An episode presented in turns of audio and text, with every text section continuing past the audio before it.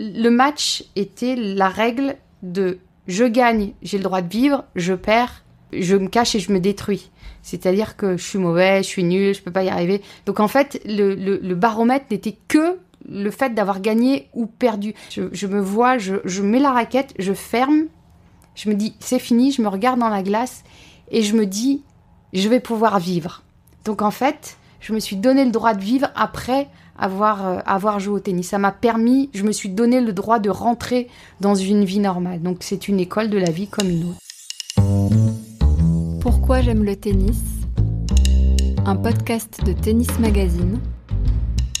Cinquième épisode. Sarah Pitkowski avec Cédric Rouquette. Bonjour Sarah Pitkowski. Bonjour. Alors nous sommes dans une situation que vous connaissez bien, derrière un micro avec un casque pour parler de tennis. Euh, oui, effectivement, euh, c'est une situation que je connais bien et je vais même être très franche. Euh, cette période, eh bien, elle est plus longue que celle de ma carrière de joueuse de tennis dorénavant. Alors qu'est-ce qui a rendu ça possible? Une passion, Ouais. une passion pour le, le son et, et cette et ce média, ce média radiophonique qui, pendant ma carrière, eh bien, m'accompagnait parce que c'était un temps où les réseaux sociaux n'étaient pas encore euh, euh, développés. Donc en fait, euh, je voilà, j'emmenais euh, j'emmenais mes radios avec moi. J'enregistrais des émissions radio et donc j'ai toujours été bercée par ce média-là. Lesquels J'écoutais les émissions à l'époque qui Ouais. faisaient un tabac qui s'appelait Love in Fun sur Fun Radio. Et oui, c'était les premières émissions où l'auditeur pouvait parler et raconter sa vie. Et, euh, et moi, j'étais à l'âge de l'adolescence et, et je partais, j'étais loin et j'avais l'impression de vivre à travers les récits des autres une, une forme d'adolescence. Voilà. Et à ce moment-là, vous vous imaginiez en faire euh, une partie de votre vie et de votre carrière? Ah, pas du tout. Ah non, non, pas du tout. Mais j'étais fascinée par le pouvoir d'une voix de, euh, de capter, euh, d'intéresser les gens rien qu'avec la voix. Ça m'a toujours fascinée. Et euh, donc j'avais ça. Et puis après, quand mon papa m'a amené à l'école, j'écoutais France Info. Un certain Jean-Paul Brouchon qui racontait les matchs de tennis. Et là, c'était, enfin, c'est- c'est- c'est- c'était juste invraisemblable parce que il s'arrêtait après chaque point. Donc voilà, j'ai quelques images fortes de, de voix radiophoniques qui m'ont marqué. Donc parler de, de tennis à la radio, vous étiez prédestiné à ça. Euh, oui, en tout cas, quand on me l'a proposé, c'était infusable. Ah, comment Ouais. ça s'est comment ça s'est passé? Alors, ça s'est passé déjà. euh, à- J'ai été blessée euh, juste avant d'arrêter ma carrière. J'ai eu une blessure qui m'a éloignée des cours pendant six mois. Et j'avais jamais été blessée aussi longtemps durant ma carrière. Et euh, je, je suis un peu. Euh, comment on va dire J'ai du mal à rester en place. C'était en 2000, vous aviez 25 ans à peu près Ouais, ça doit être Hmm ça. Parce qu'en fait, les, les... j'ai du mal avec les dates. En fait, c'est Bah, un peu. comptez sur nous. Très bien. Euh, et donc, euh, à cette époque-là, j'avais six mois, c'est la période hivernale, et donc je pouvais travailler que le bas du corps, puisque j'avais m'étais imprimé un nerf de l'épaule. Mais donc, il me restait quand même une bonne partie de la journée où j'avais du temps libre. Et je suis allée frapper à la porte d'une radio qui était à côté de chez moi, qui s'appelait Sport OFM à l'époque. Oui. Et, euh, et je me suis retrouvée euh, face à des gens qui ont travaillé à Tennis Magazine. Euh, C'était Guy Barbier à l'époque Oui. qui nous a quittés malheureusement, Absolument. qui était rédacteur en chef de cette radio. Là, il m'a vu arriver, il se demandait ce que je fabriquais là. Vous le connaissiez Absolument. Et lui, il me connaissait surtout. Euh, puisqu'il était à Tennis Mag, il avait écrit des articles, enfin voilà. Oui. Et donc, je lui ai expliqué que j'aimerais beaucoup apprendre comment on fait de la radio. Voilà. Et donc, j'ai fait six mois euh, où on apprenait à poser ma voix, où j'ai fait Bercy en direct à, à la radio avec un certain Daniel Riolo. Et en fait, plein de journalistes qui étaient dans cette rédaction, eh ben, je les ai retrouvés les années après dans d'autres, dans d'autres radios, mais surtout sur celle sur laquelle j'officie, c'est-à-dire RMC. À l'époque, il y avait déjà Pierre Dorian qui était au Moscato Show. Il y avait François-Xavier de Châteaufort qui faisait l'athlétisme. Et donc, en fait, j'ai vécu pendant six mois. euh, j'ai appris le métier de la radio et, et en fait le temps est passé tellement vite que j'ai voilà que j'ai pas j'ai pas de mauvais souvenirs de cette blessure parce que je l'ai remplie avec une, une passion que je ne savais pas mais qui était naissante. Est-ce que vous auriez osé le faire sans connaître Guy Barbier? C'est une bonne question. Je je sais pas bien comment je suis arrivée, comment j'ai décroché mon téléphone. Euh, je, je sais pas, mais en tout cas, j'ai été moins stressée quand je me suis retrouvée dans son bureau et que je, voilà que j'ai expliqué ce que ce que je voulais faire, quoi. Donc, euh, je pense que ça m'a aidé à être plus enthousiaste, mais je je sais pas bien. Et au bout de ces six mois, donc vous, vous reprenez le tennis. Vous arrêtez votre carrière euh, quel- quelques mois plus tard, on va en mm. reparler. Et alors ensuite, comment ça bascule sur, sur RMC notamment, où tout le monde vous connaît? Alors, comment ça bascule? Sur l'autoroute, il y avait des publicités qui disaient un mondial, une radio. Et donc, c'était le mondial en 2002, en 2002 en Corée. où RMC avait, avait les, les- les droits d'exclusivité. La première fois où, ouais, c'était tout spécifique à Exactement. ouais. où- et donc, ils communiquaient euh, RMC Info Talk Sport, voilà. Et, euh, et je me souviens avoir, avoir vu l'année d'avant les équipes de d'RMC avoir un studio dans Roland Garros. Et, euh, et je me suis dit, bah, peut-être qu'ils vont avoir besoin de gens pour commenter Roland Garros alors qu'ils vont tous être en Corée. Et, euh, et donc là, j'ai décroché mon téléphone et j'ai appelé un certain Gilbert Bribois Mhm. et euh, qui m'a fait rencontrer François Pesanti. Et je leur ai dit voilà, est-ce que vous cherchez pas une consultante pour Roland Garros? Et euh, il me dit bon, allez, bingo, on y va. Et je me suis retrouvée à faire euh, des émissions euh, tennis foot, puisqu'évidemment il y avait les directs pendant Roland Garros. Et donc j'étais entre Alexandre Perrier et Bernard Lama. Et donc en fait, c'est créé une sorte de d'équipe euh, qui a plu à l'oreille à un certain Alain Veil. Et grâce à cette intervention, en tout cas cette petite pige, eh bien Alain Veil, à la fin de Roland Garros, m'a dit euh, Est-ce que ça vous dirait à la rentrée On voudrait faire un talk show sur le sport? Est-ce que ça vous dirait d'en faire partie? Et je crois que là, ça a été le plus beau jour de ma vie parce que c'est euh, voilà, c'est exactement ce que j'aurais que je n'osais même pas imaginer. Et je me suis retrouvée à, à construire une émission avec Alexandre Delperrier et le défunt Guy Kedia. Et ce qui a fait naissance à Décapé. Et c'est comme ça que l'histoire avec la radio a commencé. Alors, nous allons y revenir à la radio parce que c'est une part importante de votre vie, évidemment. Mais ce podcast s'appelle Pourquoi j'aime le Mm. tennis et, et non Pourquoi j'aime la radio. Même si on aime tous le son, mais c'est moi hein, qui vous ai embarqué là-dessus. Il n'y a pas de problème. Pourquoi j'aime le tennis? Sarah Pitkowski, donc question large. Pourquoi aimez-vous ce sport, le tennis? Et pourquoi y avez-vous consacré euh, une bonne partie de votre jeunesse, notamment? Alors, euh, pourquoi j'aime le tennis? Je suis pas sûre que j'aime beaucoup le tennis, mais je pense que j'ai été attirée par la compétition et par la compétition de ce sport individuel. Euh, j'ai commencé le tennis parce que mon petit voisin allait au tennis et donc euh, j'avais envie de faire une activité avec lui, donc on s'est retrouvés à jouer. Je crois que c'était bien les premières années du mini tennis et donc je me suis retrouvée le fameux mercredi après-midi à jouer au mini tennis. Euh, un sport où j'ai dû avoir une forme d'habileté. Pourtant, les petites raquettes n'existaient pas. On jouait avec les raquettes, c'était des raquettes en bois. Il faut sourire. Enfin, je veux dire, c'était une raquette dessinée, mais il n'y avait pas de cordage. C'était une plaque de bois. Et en fait, les balles, c'était pas des balles soft comme on pouvait avoir aujourd'hui. Elles étaient un peu dégonflées. Et on avait un, élastique rouge qui, qui coupait le terrain de l'autre côté pour jouer. Et j'étais pas déjà pas très très grande. Et je sais pas pourquoi ce sport, bah, je m'y suis retrouvée petit à petit. Euh, j'ai trouvé une forme de, de plaisir dans, dans cette confrontation individuelle où, où je trouvais une forme de réalisation. Mais le jeu du tennis, je pense que c'est vraiment la compétition plus que le jeu du tennis qui m'a qui m'a donné envie de pousser les portes, quoi. Voilà. Donc là, nous sommes au début des années 80. Euh, oui, ça doit être ça, ouais, 81, 82, on doit être, on doit être ça. J'ai commencé, je devais avoir 6-7 ans. Alors, où étions-nous? On était à Villeneuve d'Ascq. Donc dans le Nord, vous êtes né à Mhm. Seclin, Tout à fait. Qui n'est pas connu pour être une terre de tennis, beaucoup plus de football ou de cyclisme. Euh, oui, c'est vrai, mais Villeneuve d'Ascq est une, est une commune où il y a énormément de clubs de tennis et où il y a une autre très grande joueuse qui est issue de là-bas, c'est Nathalie Dechy. Vous viviez là-bas? Euh, absolument, mon papa était le président du club de tennis. D'accord. Et donc, euh, enfin, il est devenu Il à est la devenu. suite euh, président du club de tennis. Et donc, en fait, c'était le l'endroit où on se retrouvait les mercredis avec les copains et les copines. Et le week-end, euh, c'était l'époque des grandes années du tennis. Donc, finalement, en famille, on allait au club de tennis. Il y avait une forme de, de socialisation autour du club de tennis. Donc, il y avait ça. Et puis l'été, euh, comme ma maman est euh, professeure des écoles, elle avait ses deux mois d'été et nous avions une, une maison de vacances en Vendée. Et là, il y avait un club de tennis et je passais mes journées entières au club de tennis où avec des copains et des copines, on faisait, on jouait au mur, on faisait des tournantes, on passait nos journées. Et, je- pense que c'est vraiment là où en fait le tennis a totalement fait partie de ma vie.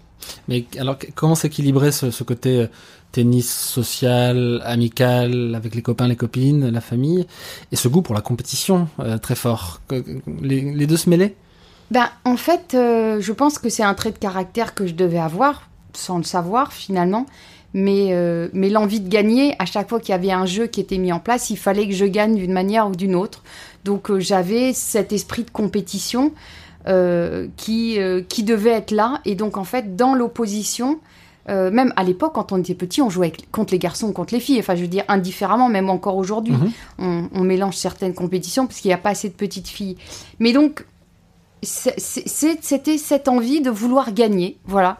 Euh, Si vous ne gagnez pas, qu'est-ce qui se passait Ah, là, c'était plutôt catastrophique. C'est-à-dire Ah, bah, c'était euh, c'était beaucoup de pleurs. euh, c'était c'était la fin du monde. C'est je- les souvenirs que j'ai, ça a été tout de suite les premiers tournois en Alors. poussin, en benjamin. Donc vous commencez la compétition tout de suite? Je crois, oui. Oui, oui, assez vite. Je, je À votre demande ou J'ai plus de souvenirs de ça. J'ai plus de souvenirs de ça, mais mais je me vois très bien euh, jouer dans des les fameux euh, les fameuses salles omnisports où il y avait les, toutes les lignes de, Ouais. tout- de tous les sports, le badminton, le foot, le hand, le basket, dans ces salles avec le revêtement plastique qui, qui, qui allait à 15 000 à l'heure, et mes parents qui m'accompagnaient, et je devais avoir... bah, J'étais en poussine, donc mes premiers tournois, euh, c'est c'est 8 ans, donc très vite, euh, et on jouait sur le grand cours, et avec des vraies balles, donc, euh, mais j'arrive pas à me souvenir qui m'a inscrite.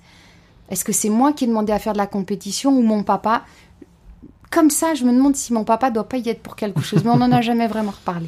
Est-ce que vous vous souvenez de votre euh, sensation sur le terrain à ces, premiers matchs? Est-ce que vous y preniez beaucoup de plaisir ou est-ce que la, la tension de la compétition emportait tout? La tension de compétition emportait tout. Avant, pendant et après. C'est-à-dire que le, le après était conditionné par le résultat, en Bien fait. sûr. Le avant, c'était une, une phase de, de stress monumental euh, parce que je voulais connaître le score avant même d'avoir joué. C'est quand même pas évident. Euh, et donc, et, au tennis, il y a forcément un gagnant et un perdant. Euh, et donc, en fait, c'était ce stress de ne pas avoir de maîtrise sur le résultat qui me mettait dans un état de, de, nervosité extrême. Le terrain était l'endroit bah, où on, évidemment, quand on joue, bah, on est, on- la- tension descend, euh, voilà. Et puis après, il y avait les émotions qui étaient absolument incontrôlables sur le terrain. C'est-à-dire que même quand je perdais, j'arrivais à pleurer pendant que je jouais. Donc ça a été un combat, euh, un combat émotionnel de, de tous les instants en fait, la compétition. Mais malgré tout, je devais chercher cet état-là pour toujours vouloir continuer à jouer en compétition. Mais quelle est la part du, du plaisir là-dedans? Je sais pas bien. C'était le plaisir n'arrivait que quand la victoire était là. Et Ouais. l'envie d'y retourner malgré les défaites? Euh, d'y retourner malgré les défaites, parce qu'on reste pas sur une défaite, tout simplement. Vous étiez compétitrice par ailleurs Je sais pas, à l'école, dans d'autres sports euh, Ou est-ce que c'est le tennis qui a fait ressurgir ça? Je pense que c'est le tennis qui a fait ressurgir ça. Je faisais de la, de la gymnastique, la GRS, qu'on appelle la GR. Mais qu'est-ce que j'étais mauvaise. Pouh, c'était une catastrophe. J'y allais parce que j'avais ma petite voisine cette fois-ci qui allait à la gymnastique. Donc j'y allais, j'en ai fait pendant 5 ans, jusqu'à l'âge de 10-11 ans. Mais et donc on faisait aussi les compètes. On partait en compétition avec nos enchaînements. Et... Mais j'étais mauvaise, mais j'étais mauvaise. C'était une catastrophe. Pas souple, pas... Enfin, pas souple du tout, pas le sens de, de, de la musique, de, de, pas gracieuse du tout pour un sou. Mais le tennis, je pense que parce que j'ai dû gagner des premiers, j'ai dû gagner facilement, euh, parce que je devais avoir l'esprit de compétitrice, peut-être plus que le petit garçon ou la petite fille de l'époque, Mhm. eh ben, j'ai dû gagner des matchs assez facilement. Donc, il y a toujours l'envie de se dire, bah, si je gagne un jour, je peux gagner demain. Voilà, je pense que c'est vraiment la victoire qui a été le moteur. Et alors comment aviez-vous réalisé que vous étiez euh, forte, compétitive, compétitive dans votre catégorie d'âge, peut-être à l'échelle nationale, peut-être euh, à un moment euh, au point d'envisager une carrière professionnelle qui a commencé assez tôt Comment ça s'est joué? Comment ça s'est joué? Euh, bah Parce que notre structure fédérale, elle est, elle est assez motivante. Donc j'étais dans un sport-études régional. J'avais été détectée par donc, la, Ligue de, la Ligue des Flandres à l'époque.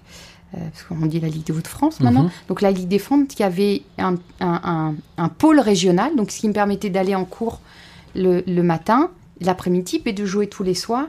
Et donc plus, plus on joue, j'ai envie de dire, plus on progresse. En tout cas, j'avais quand même une capacité de travail énorme. C'est-à-dire que j'étais capable de travailler, travailler. Enfin, le travail ne me faisait pas peur. Donc euh, la différence se faisait sur le travail, hein, avec de l'abnégation. Et puis j'ai été repérée par la fédération euh, qui a qui m'a emmené sur des tournois internationaux et où j'ai bah, j'ai joué ma carte à fond et, finalement je, je, faisais aussi bien, voire mieux que d'autres joueuses qui étaient, elles, dans des pôles nationales. Donc je suis rentrée dans cette fameuse euh, détection euh, de la fédération et euh, mes parents ne connaissant rien au tennis faisaient confiance en, en jugement des entraîneurs et puis, euh, et puis les résultats qui venaient sur les tournois, les tournois juniors en fait. Euh, voilà, et puis petit à petit, le, le, la différence qui peut pouvait y avoir entre les toutes meilleures françaises de ma catégorie et moi-même, bah, se sont petit à petit diminuées, réduites. Et puis quand on vous dit, euh, est-ce que vous voulez venir à l'INSEP et que vous avez 15 ans, c'est c'est une récompense, c'est-à-dire faire partie des meilleurs. Euh, je pense que c'était ça qui m'attirait de faire partie des meilleurs, d'être reconnu pour le travail que je fournissais, pour les résultats que j'avais. Il y avait, il y avait un besoin de, de, reconnaissance, de montrer, regardez, moi aussi je, moi aussi je sais faire, moi Je aussi je sais bien faire. Exactement, je pense qu'il y avait ça. Il y avait une forme de narcissisme. Quelle était la place du tennis dans votre vie à côté de ça? Est-ce que vous regardiez les matchs à la télé? Est-ce que vous suiviez les résultats? Est-ce qu'il y avait des idoles? Euh, bah, c'est ve- venu sur le tard, mais j'ai pas de souvenir euh, très tôt de des fameux Roland Garros sur France Télévisions avec euh, euh, avec Yannick Noah, la fameuse victoire d'Yannick Noah. Je, crois que je l'ai vu après, je l'ai pas vu en live, ça, ça me dit rien. Euh, je pense que ça a été au moment où j'ai où je suis passée sur le circuit professionnel que j'ai commencé à regarder les gens autour de moi et, de me dire vers quel jeu j'avais envie de tendre. Euh, j'étais euh, j'aimais beaucoup Arantxa Sanchez parce que j'avais un tennis comme elle, mais j'admirais. J'ai toujours admiré Céleste. Euh, la hargne qu'elle pouvait avoir sur le court, l'abnégation, voilà, c'était des gens vers qui j'avais envie de tendre, mais j'étais déjà passée du côté Oui. euh, sonde de la force, quoi. C'est-à-dire que j'étais, voilà, j'étais, le tennis, c'était déjà toute ma vie à ce moment-là. Donc c'était plus que des idoles, c'était des exemples vers lesquels j'avais envie de tendre. Mais j'ai pas eu d'idole Mhm. euh, proprement dit. Avec Monica Seles, par exemple, il n'y avait que quelques années Bah oui, d'intervalle. Elle fait les sa 3-4 première, ans, euh, ouais, Elle absolument. fait sa première demi-finale à Roland Garros en 89, elle a 15 ans. Ouais, ouais. Donc vous en avez 12. Oui, c'est absolument. Voilà. Oui, bien calculé. Puis il y avait Ingis derrière, mais c'était plus vite. C'est-à-dire que j'ai joué les juniors à 18 ans, il en avait 15, quoi. Vraiment. À quel moment naît l'idée peut-être de devenir professionnel et d'en faire sa vie? C'est hum, c'est c'est pas un- c'est pas un matin en disant voilà je passe professionnel. C'est euh, l'enchaînement des choses, l'enchaînement naturel des choses. C'est un sport professionnel où on gagne de l'argent, c'est-à-dire que quand vous faites des tournois français, on gagne un petit peu d'argent, donc forcément ça bascule. Euh, euh, quand vous jouez les matchs par équipe pour un club de tennis en France ou à l'étranger, on vous donne aussi des, des, des- des- des sommes d'argent. Et puis après, quand vous jouez les premiers 10 000 dollars, vous gagnez de l'argent tout de suite. Donc en fait, ça s'est fait de manière naturelle. On gagne des points professionnels, on gagne de l'argent, on est professionnel. Voilà. Et, et à l'époque, il n'y avait pas cette, euh, cette, euh, euh, comment dire, cette règle selon l'âge. C'est-à-dire qu'à 15 ou 16 ans, vous pouviez faire autant de tournois WTA que vous vouliez. Ça a été mis, enfin, cette règle de la WTA a été imposée par la suite, malheureusement à cause de- de jeunes filles qui ont été manipulées, utilisées par leurs parents. Mhm. Mais euh, à l'époque, euh, Martina Hingis, elle avait 15 ans, elle jouait tout le circuit. Et donc nous, euh, euh, nous aussi, à 15-16 ans, la politique de la fédération à l'époque, c'était on va sur le circuit pro tout de suite.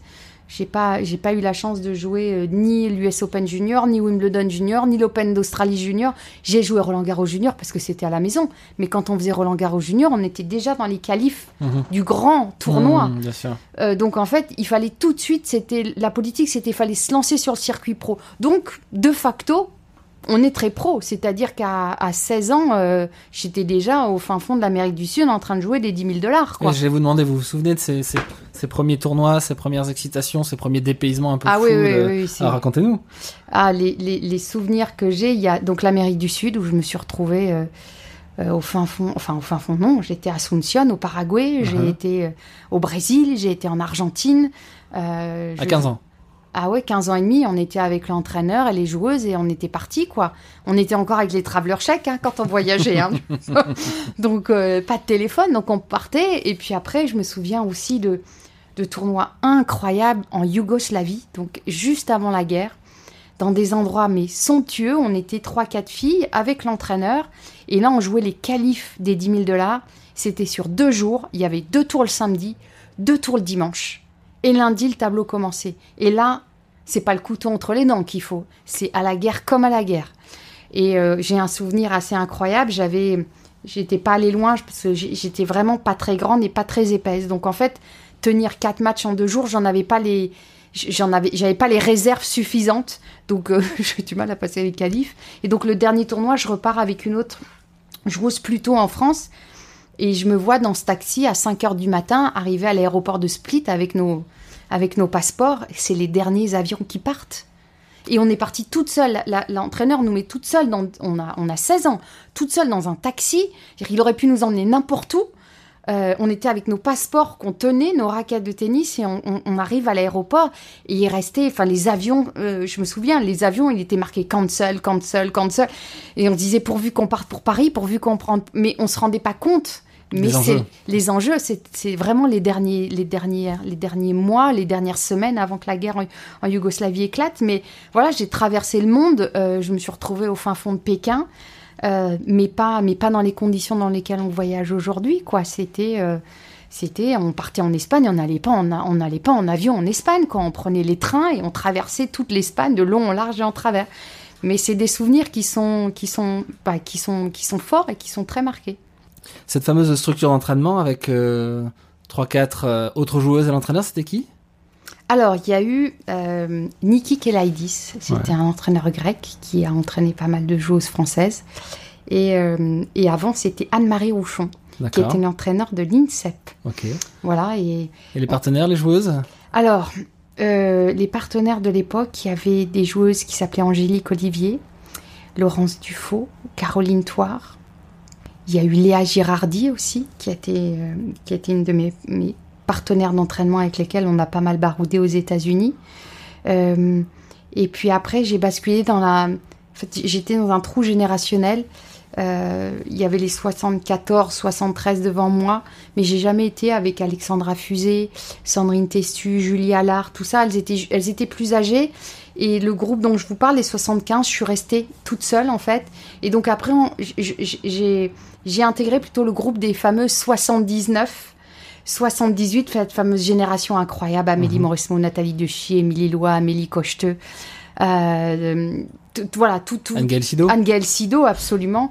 Euh, donc en fait, toutes ces joueuses qui, euh, qui étaient un petit peu plus jeunes, donc euh, j'ai j'ai- voilà, j'ai navigué entre, les, en- entre ces groupes-là, mais les premières années des 10 000 dollars, c'est avec les premières joueuses que, que, je, que je vous ai citées. Alors, entre Ascension, Split, Paris, Oui. un début de carrière que- comme ça, euh, quand vous comprenez que vous êtes compétitive, que vous êtes professionnelle, quel devient l'objectif? Ah bah, c'est très simple, c'est rentrer dans les 200, rentrer dans les 100, euh, être dans les tableaux des grands chelems. Euh, au tennis, vous pouvez facilement vous fixer des, des objectifs en escalier. Mhm. Euh, c'est pas le titre de champion de France, oui, mais, mais on, est, on est régi par ce classement qui est, euh, euh, qui est hebdomadaire en fait. Et donc c'est celui-là qui nous permet de nous accrocher. C'est-à-dire, même des petits progrès restent un progrès. C'est-à-dire que vous êtes 65 et vous passez 59. Mhm. Rien que ça, c'est motivant. On, n'avez pas besoin d'attendre 4 ans pour aller chercher une médaille. Donc, en fait, c'était des petits objectifs comme ça. Euh, Il y a eu le titre de championne de France junior. À l'époque, c'était encore. Enfin, en tout cas, c'était encore un, un- un événement qu'on, sur lesquels les joueuses, les meilleures joueuses participent. Il y a eu le championnat d'Europe en individuel et par équipe. Et je pense que c'est là où j'ai commencé à creuser l'écart entre les joueuses de mon âge. Euh, voilà, où j'ai, où j'ai explosé. Donc, euh, je pense qu'on est dans les années On a la- 90. On est au dé- euh, ouais, euh, juste Ouais. avant 95. Ouais, 89. Mmh. Ouais, voilà. entre 89 et 90, c'est là où je où j'ai vraiment une saison où en fait j'ai là j'ai creusé l'écart voilà avec les, les- mes- autres mes autres partenaires d'entraînement. Et c'est là où j'ai vraiment basculé dans dans le dans le côté professionnel c'est-à-dire qu'avec euh, en réfléchissant à avoir une structure personnalisée en fait je faisais partie des groupes. Puis à un moment je me suis dit qu'il fallait que je vole de mes propres ailes et que je prenne un entraîneur individuel. Avant c'était l'entraîneur mis à disposition par la fédération. Donc je pense que là c'est là où j'ai sauté le cap. Et qui était cet entraîneur? Alors le tout premier, si je me trompe pas, euh, c'est Stéphane Charret. Voilà, c'est Stéphane Charret qui est encore entraîneur. Euh, il venait de passer son BE2 et donc euh, j'étais allée voir le service formation de la fédération en disant est-ce que vous avez des, des jeunes entraîneurs BE2 parce que j'avais pas des milliers des cents que je pourrais engager avec les, enfin avec lesquels je pourrais travailler. Donc on a fait on a fait un, petit, un petit bout de route. Enfin, enfin non, on n'a pas fait des petits bouts de route. Tous les entraîneurs individuels que j'ai eus n'ont jamais duré plus d'un an. Pourquoi bon, Parce que je crois que je les avais fatigués avant. Qu'est-ce qui vous rend si fatigante? Bah Parce que j'étais une éternelle insatisfaite et que je remettais souvent les choses en question. Euh, je donnais peu et j'accordais peu ma confiance. Donc je pense que j'étais, j'étais usante. Euh, j'étais usante parce que, parce que jeune fille, pas pas très sûre d'elle, donc à, se raccrocher à la moindre chose qui pouvait être rassurante. Et, et dans mon fonctionnement, c'est si tu me dis quelque chose, qu'est-ce qui me prouve que ce que tu me dis va être la bonne chose à faire? Donc j'imagine le. C'est, je pense que je fatiguais et j'avais un peu ce, ce comportement quand j'étais sur le cours, Dr Jekyll, Mr Hyde, c'est-à-dire que sur le terrain, j'avais plus aucun contrôle un peu ce qu'on peut voir avec Alizé aujourd'hui, Cornet, où en fait, il fallait que je passe mes nerfs sur quelqu'un, et, ce quelqu'un, c'était souvent le, coach, malheureusement. Mais avec une conscience de ça? Tout à fait. Mais, mais, pas, mais pas assez de, de recul et pas assez de force pour pouvoir, euh, pour pouvoir euh, contrecarrer ça. Donc, euh, donc il y avait des moments intenses, extraordinaires, et il y avait des moments où je où je me refermais et je pense que c'était dur aussi parce que je pense que quand on est entraîneur d'un sport individuel, il y a une forme d'investissement qui va bien au-delà de celui d'entraîneur. Quand on, quand on est l'entraîneur d'un joueur ou d'une joueuse de tennis, c'est euh, on s'investit. Enfin, je veux dire, il y a, y a plus d'horaire, quoi. Euh, il y a une complicité. Même parfois, la complicité va au-delà de la complicité. C'est-à-dire que c'est il y a une forme d'admiration. Enfin, le, le, le, psychique et le psychologique sont très difficiles. Donc, donc, je pense que je, voilà, je, je les usais très rapidement et euh, et, d'ailleurs, c'est toujours eux hein, qui ont pris la décision d'arrêter. Euh, moi, je n'aurais pas eu le courage de le faire, mais euh, en tout cas, ça me remettait les idées en place, quoi. J'allais vous demander comment la, la petite fille Sarah qui pleurait après les défaites avait petit à petit euh, appris à gérer un peu ses émotions, mais est-ce que je dois comprendre qu'elle a eu du mal pendant longtemps à gérer ses émotions mais Jamais, jamais en fait. En tout cas, jamais durant la carrière de tennis, strictement jamais, même encore à la fin. J'avais encore ces comportements excessifs de souffrance qui était euh, pour le, pour le spectateur où, les gens du tennis mais comment on peut se mettre dans ces états-là? Et d'ailleurs, c'est parce que je n'ai pas réussi à, contrôler ce, ce, ce, stress, cette nervosité, cette souffrance que j'ai rangé la raquette. C'est pas parce que je ne voulais plus du tennis, c'est parce que je, je ne pouvais plus être en accord avec le comportement que j'avais à 23 ans sur le terrain de tennis. On ne se comporte pas de la même manière que quand on a 12 et demi. Et en fait, j'assumais pas parce que j'arrivais pas. C'était trop, c'était trop, trop, trop, trop. Et je pense que euh, il me semble quand même à cette époque on arrêtait plus vite. Les carrières? Ouais. C'est-à-dire qu'une blessure, on arrêtait. Oui. Euh, pour une femme, un enfant, on arrêtait. Mhm. L'histoire du tennis aujourd'hui nous montre que voilà, on peut, on peut s'arrêter un moment et essayer de reprendre. Et j'aurais bien aimé euh, avoir cette force ou en tout cas avoir changé de génération parce que, parce que ça se faisait pas. Donc euh, j'ai même pas imaginé une seconde, mais si c'était à refaire dans cette époque-là, j'aurais bien voulu réessayer en ayant un peu de recul, de sérénité, de sagesse, pour voir si j'aurais apprécié le, tennis différemment. Et si, si le tennis m'aurait appris d'autres choses que je n'avais appris euh, plus jeune finalement. Vous arrêtez à 25 ans en, 2001, on, en reparlera plus en détail tout à l'heure, mais effectivement ça correspond à un certain nombre de, normes de, l'époque. Ah ouais, ouais, je pense. Alors cela dit, euh, ce, que racontent euh, les pages qu'on peut trouver sur Internet, mhm. c'est que vous arrêtez à cause d'une blessure à l'épaule. Ce que j'entends là, c'est que c'est pas tout à fait ça. Bah en fait, j'ai eu une blessure l'année d'avant et en fait, j'ai pas réussi à récupérer totalement. J'avais des moments où en fait c'était un nerf euh, donc en fait, euh, il y a des moments où, la balle partait plus, j'avais mal, mais je suis pas allée au-delà de la souffrance. Euh, et puis j'avais très peur de devoir travailler encore plus que ce que j'avais travaillé. Rien ne me disait que j'allais.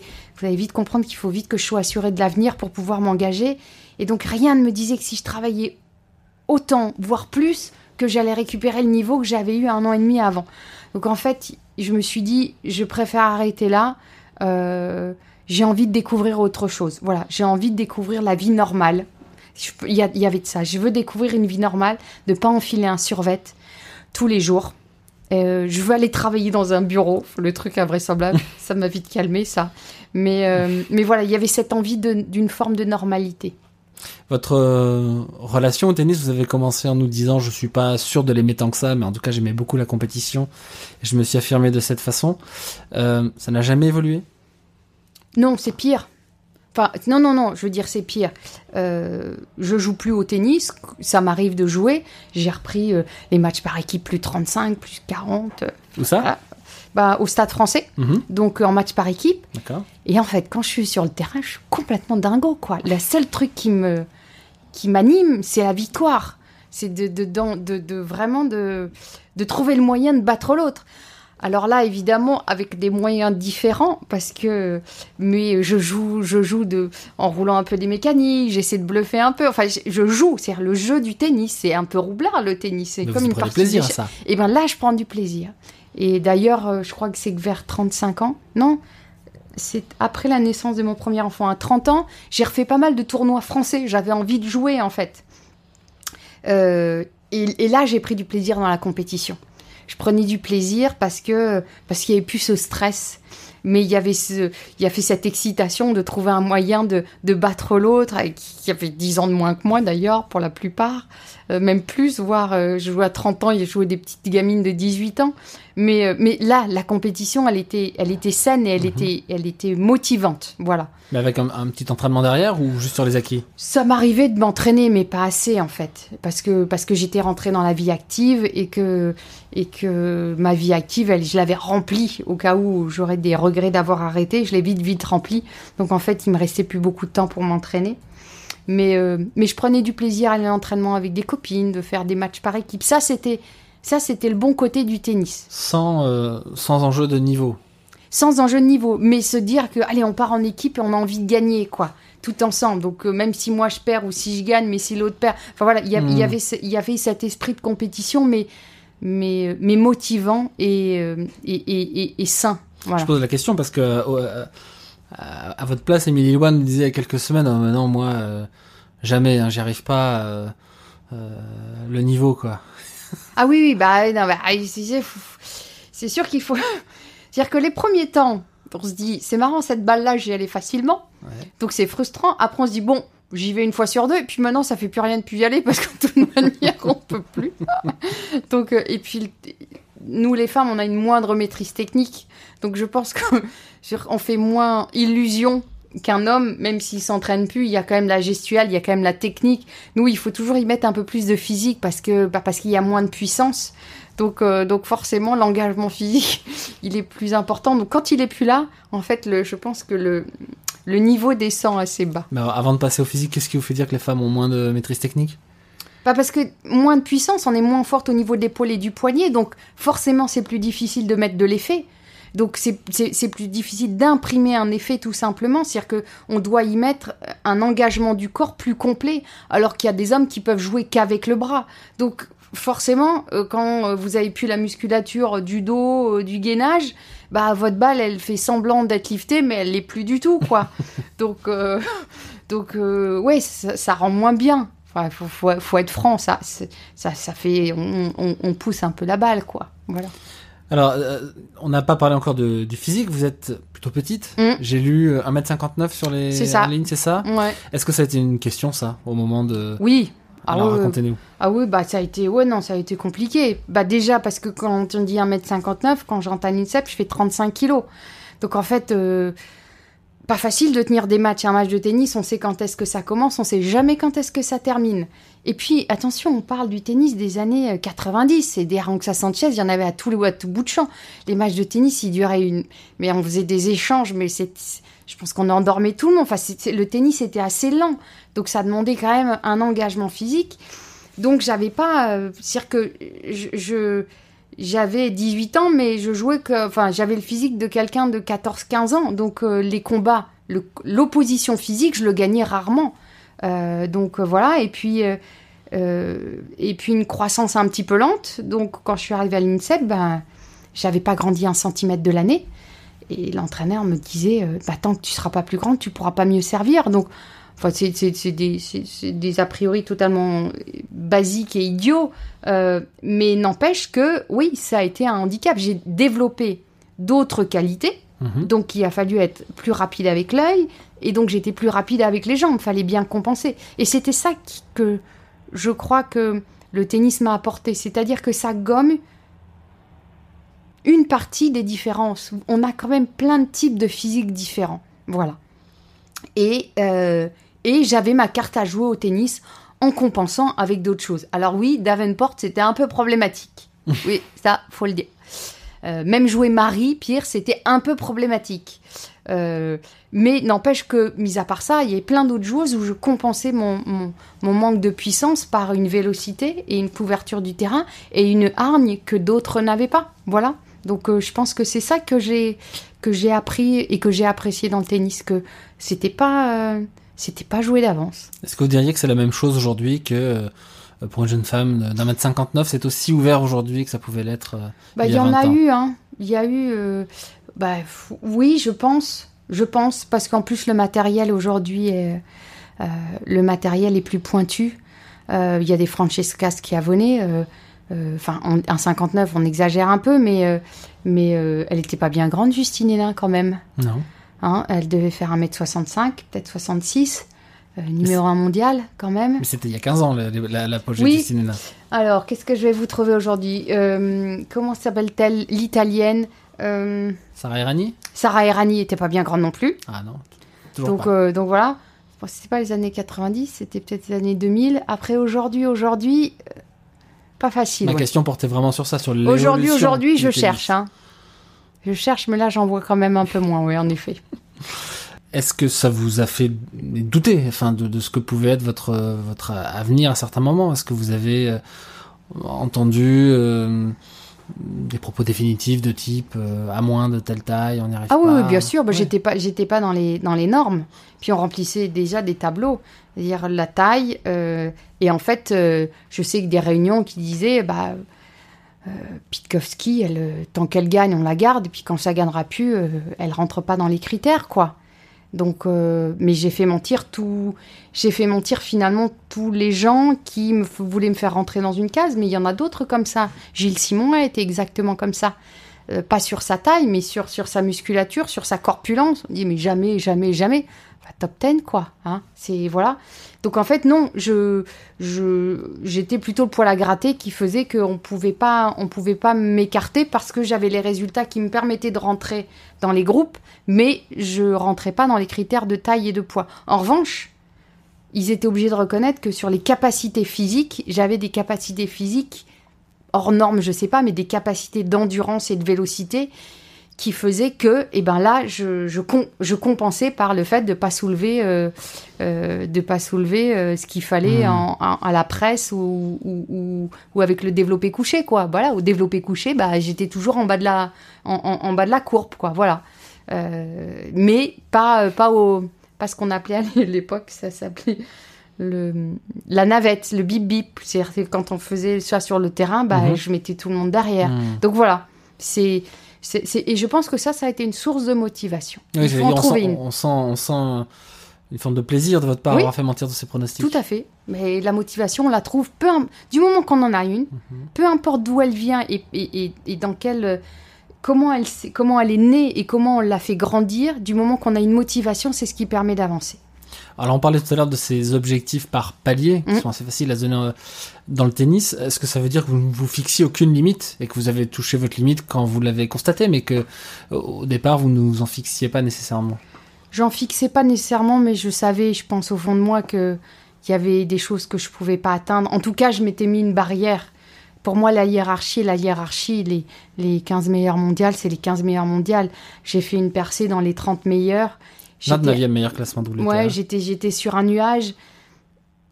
Aujourd'hui, je dis oui, c'était ma limite, mais peut-être pas parce qu'en fait, j'étais dans une, une, une telle. euh, j'étais pas ouverte, c'est-à-dire que je, je, je restais que sur mes acquis, c'est-à-dire que je ne voulais pas toucher les acquis. Mais peut-être que en, en, en- en tentant d'autres choses, d'autres, d'autres formes de travail, j'aurais peut-être pu monter plus haut. Mais dans l'état d'esprit dans lequel j'étais à l'époque, c'est-à-dire que ce qui est gagné, je veux surtout pas le perdre. euh, et euh, les progrès qui me restaient à faire ne, ne pouvaient pas passer par euh, le fait de remettre en cause d'autres choses, fait que je pense que dans mon état d'esprit de l'époque, j'ai utiliser le maximum de mes capacités physiques, mais surtout mentales, quoi. Parce que là, j'étais au bout, au bout de ce que je pouvais mentalement. Sur la charge d'entraînement, sur le, le niveau de performance? Non, sur, la, sur le fait d'aborder la compétition, c'est-à-dire de, de, de, de l'aborder peut-être avec, avec un second souffle, c'est-à-dire en prenant, euh, en prenant le match pas comme une, une fin en soi. Euh, euh, c'est-à-dire que quand on s'entraîne avant un match, il fallait absolument que je mette tant de balles à tel endroit pour être sûr que je pouvais rentrer sur le terrain après. En fait, j'avais des, j'avais des, des, des- principes qui étaient totalement sclérosants et qui m'empêchaient finalement de d'avoir un peu de créativité. Le tennis, c'est de la création, c'est de l'adaptation. Et, et ça, je pense que j'avais un esprit trop trop fermé pour pouvoir euh, dire bon allez, je vais essayer de de, de monter au filet, je vais essayer d'apprendre plus l'amorti. Enfin, je restais sur mes acquis, voilà. Et je, et je- et je voulais surtout pas remettre en cause ça. Et quand vous en êtes-vous rendu compte de ça? Vous en aviez conscience sur le coup ou c'est Non. après en mûrissant Oh non, bah, c'est à Bercy les psychologues, les psychiatres, les analyses, voilà, je les ai tous épuisés aussi, ces gens-là. Euh, voilà, de, de comprendre en fait d'où venait, qu'est-ce que je venais chercher en jouant au tennis. En fait, c'était. euh, c'est pour ça que je dis, je, je suis pas sûre d'aimer le tennis. J'ai- Le match était la règle de je gagne, j'ai le droit de vivre, je perds, je, Faut que je me cache. je, je me cache et je me détruis. C'est-à-dire que je suis mauvais, je suis nul, je peux pas y arriver. Donc en fait, le, le, le baromètre n'était que le fait d'avoir gagné ou perdu. Mais peu importe euh, la qualité de ce qui a été produit, parce Mhm. qu'on peut perdre Hmm, en jouant un bien. super match Bien face à une adversaire. Et ben même ça, j'arrivais pas à y prendre du plaisir. On me mettait sur un central, mais c'était une souffrance sans nom.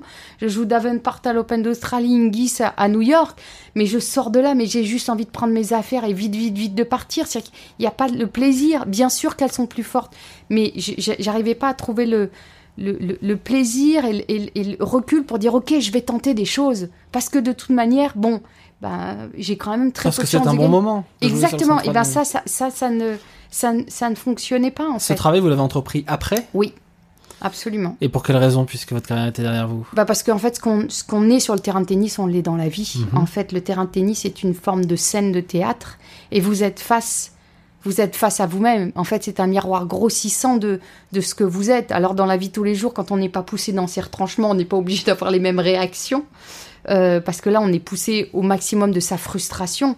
Euh, et voilà. Et donc, à un moment, on peut pas fonctionner sur le cours comme on est en dehors.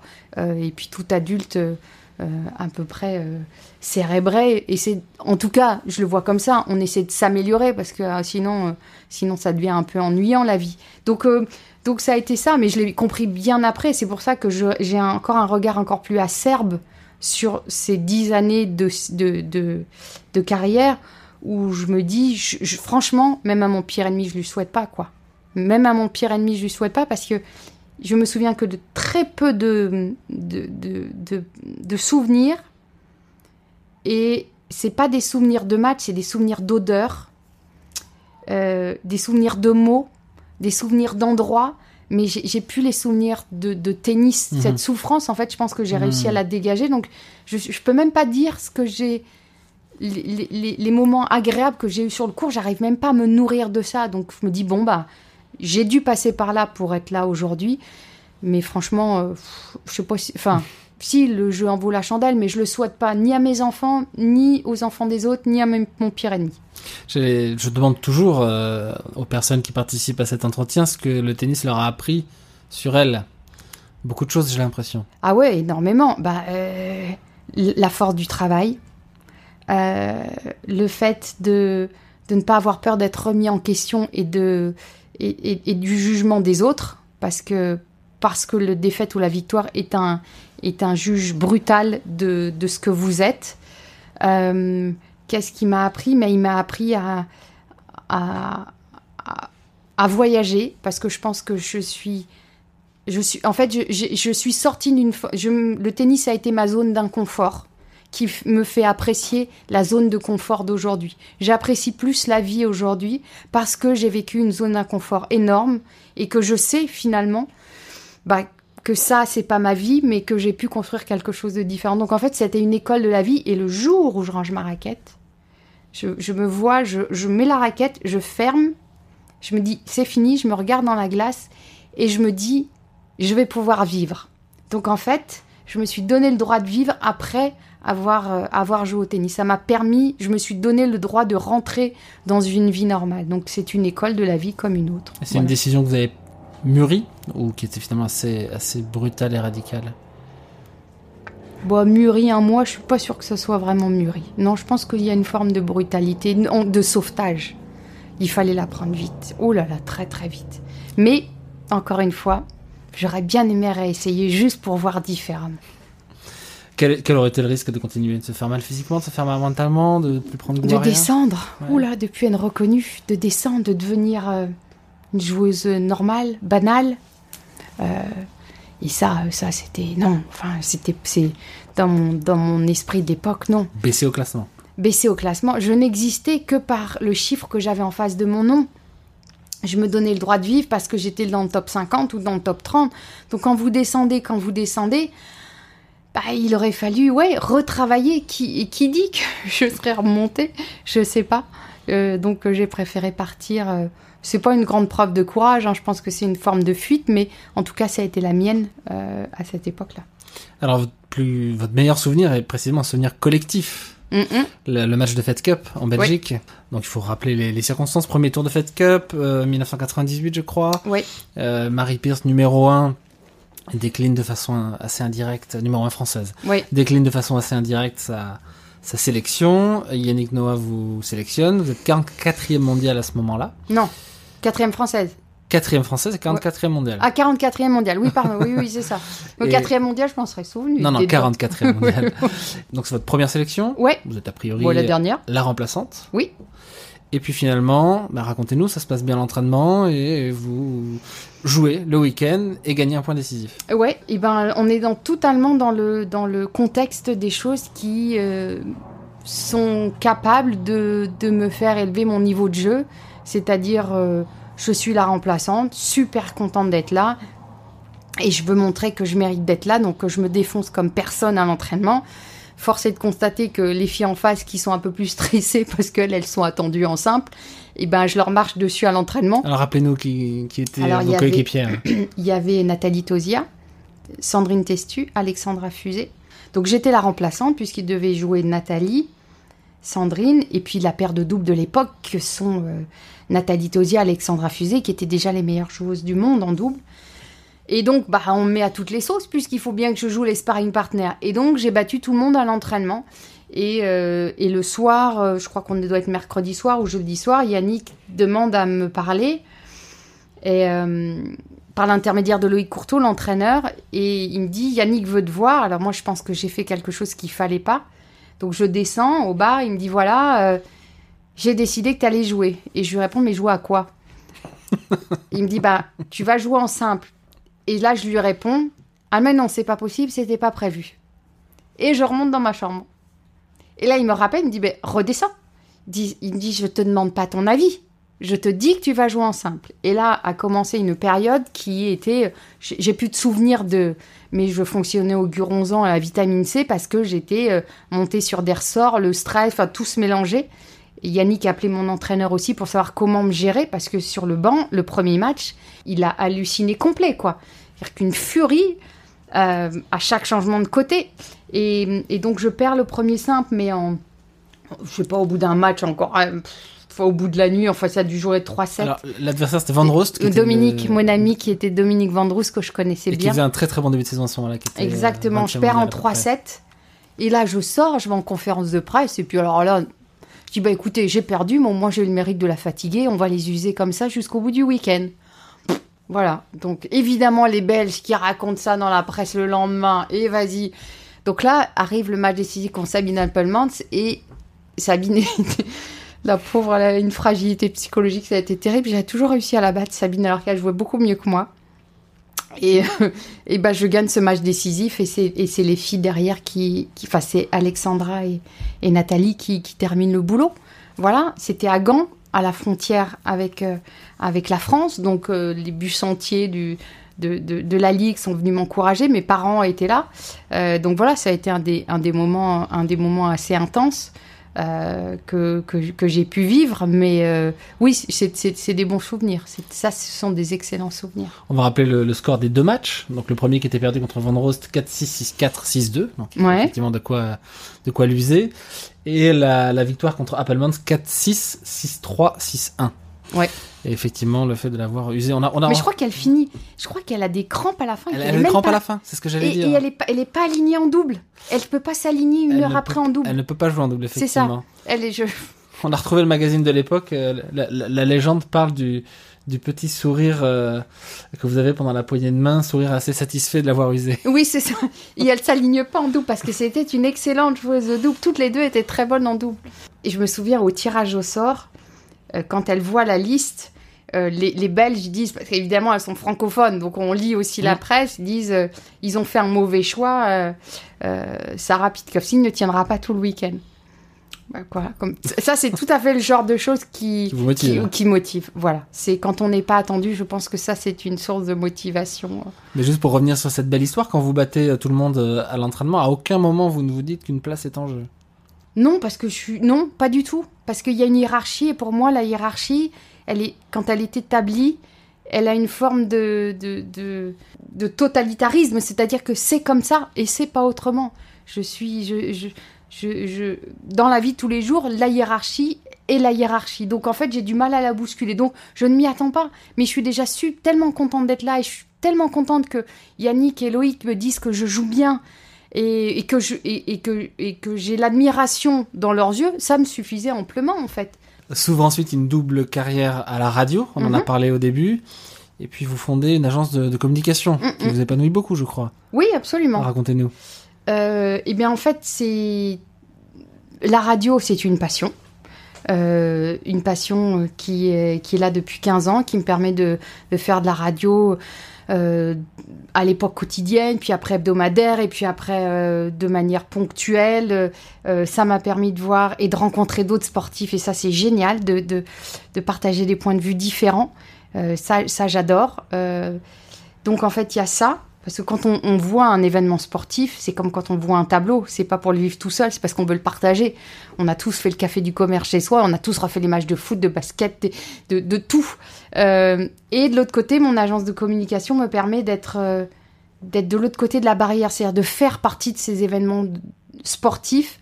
Euh, et j'ai réalisé des rêves. Je rêvais de faire le Dakar. J'en sais, enfin, je sais même pas d'où ça vient parce que parce que je suis pas une fan de sport méca, mais l'esprit d'aventure du Dakar. Je rêvais d'aller au jeu parce que j'ai pas eu la chance d'y aller au jeu. Parce que le, niveau était tellement dense que les jeux de 2000, pff, c'est- j'ai- j'étais j'étais cinquième, donc j'étais pas du tout. Donc j'ai, grâce à la radio, pu, pu partir, enfin, en tout cas, être au jeu de, de Rio. Euh, je voulais, euh, je voulais voir ce qu'était le Tour de France. Ça fait plus de dix ans que je travaille avec des partenaires sur le Tour de France. Donc, ces grands monuments du sport, euh, eh bien, à travers euh, mon agence de communication, qui ne dépend que de moi, donc j'ai toujours, be- enfin, j'ai une équipe, mais en tout cas, je, je ne rends compte à personne d'autre qu'à moi-même, et je fixe mes propres objectifs, me permettent de vivre des choses juste extraordinaires parce que parce que le sport me procure des émotions en fait. Le fait d'être euh, euh, à 7h10 du matin au golf national et de voir le premier coup de golf de la Ryder Cup, qu'on aime ou qu'on n'aime pas le golf, de voir ce monument, cet événement, c'est juste extraordinaire, quoi, de, de se dire que voilà, c'est c'est on, on fait partie des plus grands moments de sport, donc euh, donc je trouve que ça, c'est c'est- ce métier-là m'apporte ça. Mais c'est fou de vous entendre parler de ces événements avec euh, un enthousiasme qui est, qui, est, qui, est, qui est très communicatif et qui est commun à beaucoup de fans de sport, et de pas l'avoir sur Roland Garros, Wimbledon, US Open. Bah parce que j'y étais. Donc c'est banal? Bah, et c'est déjà connu. Et puis j'ai commenté tellement de finales de Roland Garros. Alors il y a quand même une chose, c'est vrai que j'ai oublié de dire. Quand je commente la finale dame et que les filles, les joueuses pénètrent sur le court, j'ai toujours un petit picotement. Je sais pas comment dire. J'ai, j'ai, je, je, je- mon corps, il se, je perçois quelque chose parce que je pense que je me vois toujours en me disant. Qu'est-ce que ça doit faire de rentrer sur ce central ce samedi après-midi à 15h en fait? Il y a ce petit truc là euh, et quand, euh, quand Sharapova gagne, j'ai une larme à l'œil. Mais, mais je la connais pas, Sharapova, mais j'imagine ce que ça doit procurer quand euh, il y a une belle histoire, quand, Kim Clijsters est là, quand Serena Williams gagne enfin. je, je sais pas, j'ai de la tendresse, j'ai beaucoup de tendresse pour les émotions qu'elle dégage à ce moment-là. Euh, et, ça, c'est effectivement, mais c'est un petit moment qui est vraiment très personnel. Je le garde pour moi. Je suis souvent debout dans la cabine et, euh, et je regarde les gens, je regarde ce central, je regarde ce central qui a évolué en fait. Euh, et, et je me dis que c'est quand même assez incroyable de pouvoir donner autant de plaisir aux gens qui regardent. Et après, les autres sports me procurent enfin, un enthousiasme parce que je suis patriotique à fond, j'adore quoi. J'adore être derrière une équipe, j'adore être derrière l'équipe de France, j'adore être derrière une belle histoire. Voilà, d'un sportif qui réussit un truc incroyable alors qu'on n'aurait jamais imaginé qu'il puisse le faire, ça j'adore. Et cette solidarité avec les finalistes de Roland Garros femmes Mm. euh, vient peut-être de cette euh, sensation d'avoir partagé la, même galère, la galère du travail aboutir pour euh, atteindre le très haut niveau. Oui, parce que, parce que je sais par où elles sont passées, je vois les vestiaires, je vois le Playerland, je vois les entraînements, euh, euh, je vois les entraînements physiques par lesquels on passe. Donc ces, ces, ces émotions-là, elles, comme si elles se, elles se réveillaient. En fait, elles se réveillent intérieurement, elles sont imprimées. Je crois qu'on imprime des émotions, hein, comme, euh, et ben comme si c'est, je, je, ces émotions, elles, ont le droit de revivre pendant, pour l'espace d'un instant mais, euh, mais, mais, mais joliment en fait. Voilà, joliment. Donc, donc euh, ça donne, ouais, ça donne de l'excitation, ouais, de, de, de les voir et, et ça me nourrit, et ça me nourrit énormément. Merci beaucoup Sarah pour Merci. votre temps et votre franchise. Euh, on ne se quitte pas vraiment puisqu'il y a toujours un moyen de vous, de vous écouter sur, sur RMC. Ouais, c'est ça. À très bientôt. Merci, à bientôt.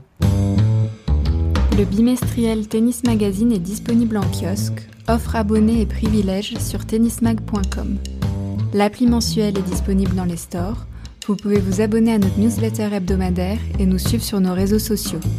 Ce podcast a été réalisé par l'agence Créafid.